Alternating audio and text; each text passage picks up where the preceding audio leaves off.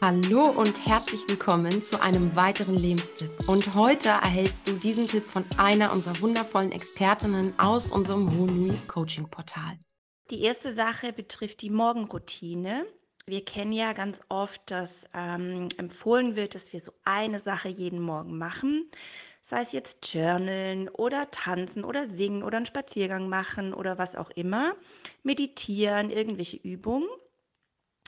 Wenn das für jemanden passt, ist das natürlich super, aber ich kenne das auch von mir und auch von meinen Kundinnen, dass das manchmal schon so Stress auslösen kann, wenn man denkt, oh Gott, jetzt muss ich ja noch meine Dankbarkeit aufschreiben oder ich muss noch dieses oder jenes machen.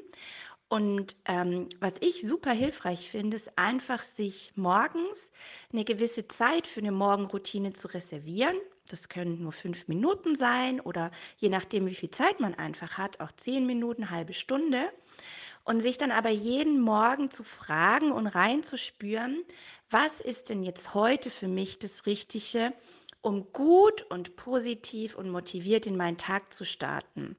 Und es kann dann einfach mal sein, dass ich mich hinsetze und in mein Journal schreibe, dass ich denke, oh nee, ich brauche Bewegung, ich will ein bisschen tanzen, ich will mit meinem Hula-Hoop-Reif äh, mich bewegen oder ich will einen Spaziergang machen. Oder ich will einfach nur mal ganz in Ruhe eine Tasse Kaffee oder Tee in der Sonne trinken.